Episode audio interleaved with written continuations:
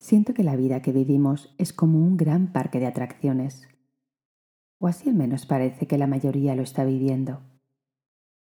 Por lo general, si vives en una ciudad, seguramente habrá grandes luces por todo, carteles que llaman la atención allá donde vayas, y música, o alguna voz que habla por el megáfono o la radio, cuando no la tele, o pantallas y más pantallas.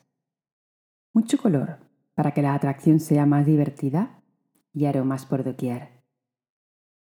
En la medida de lo posible te aderezan la experiencia con algo de picoteo, aunque no lo estés pidiendo, aunque el servicio no sea de comida, pero te lo sirven como un plus para que pruebes.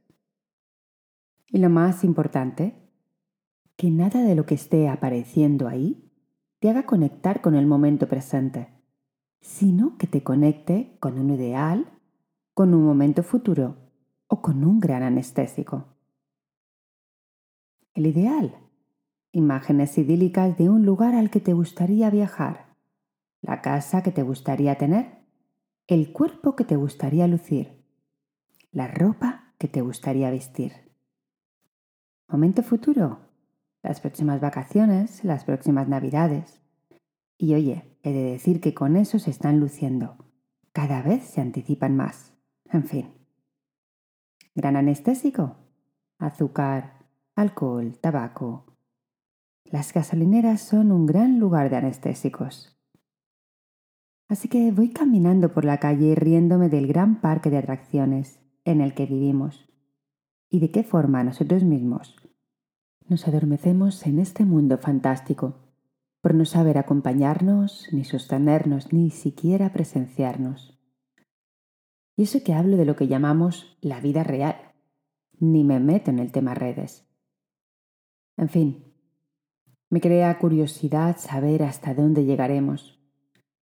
La gran capacidad que tenemos de autodestruirnos con tanto adormecimiento y por otra parte me llena de amor y compasión y gozo también conectar con todas aquellas personas que, además de, a pesar de, estén transitándose para no sucumbir a este gran parque de atracciones que nos atonta, yendo más allá, acompañándose en procesos intensos y diciéndose, esto no puede ser lo único que hay.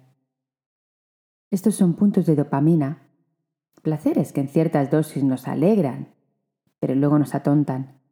¿Cómo puede ser? Vamos a conectar con otra cosa. Hmm, y ahí es donde empieza el camino verdadero. Qué bueno que tú, que me estás escuchando, seguramente seas uno de ellos. Desde mi experiencia, te digo que no es fácil, que hay que convertirse en cierta manera en un rebelde para no dejarse atrapar por completo y sobre todo tener mucha curiosidad contigo mismo contigo misma y con la vida. ¿Qué hay bajo esta capa superficial? ¿Qué tantos intereses habrá para que nos cueste tanto acceder a la verdad? A lo que realmente nos nutre, nos sostiene y nos sienta bien. Desde luego merece la pena emprender este otro camino, porque aunque no es aparentemente tan goloso, te llena inmensamente y el nivel de regocijo que puedes llegar a sentir es infinitamente mayor que el que te aporte cualquier atracción de este gran parque en el que vivimos.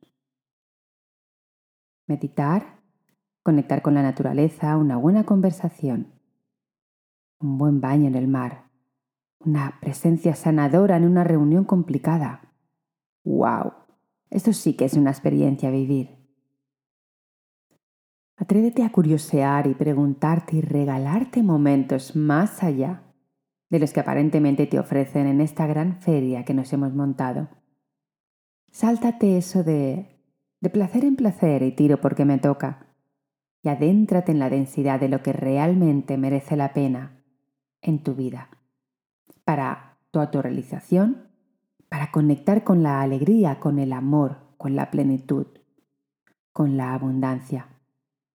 Todo esto, experimentalo en ti y en tus relaciones.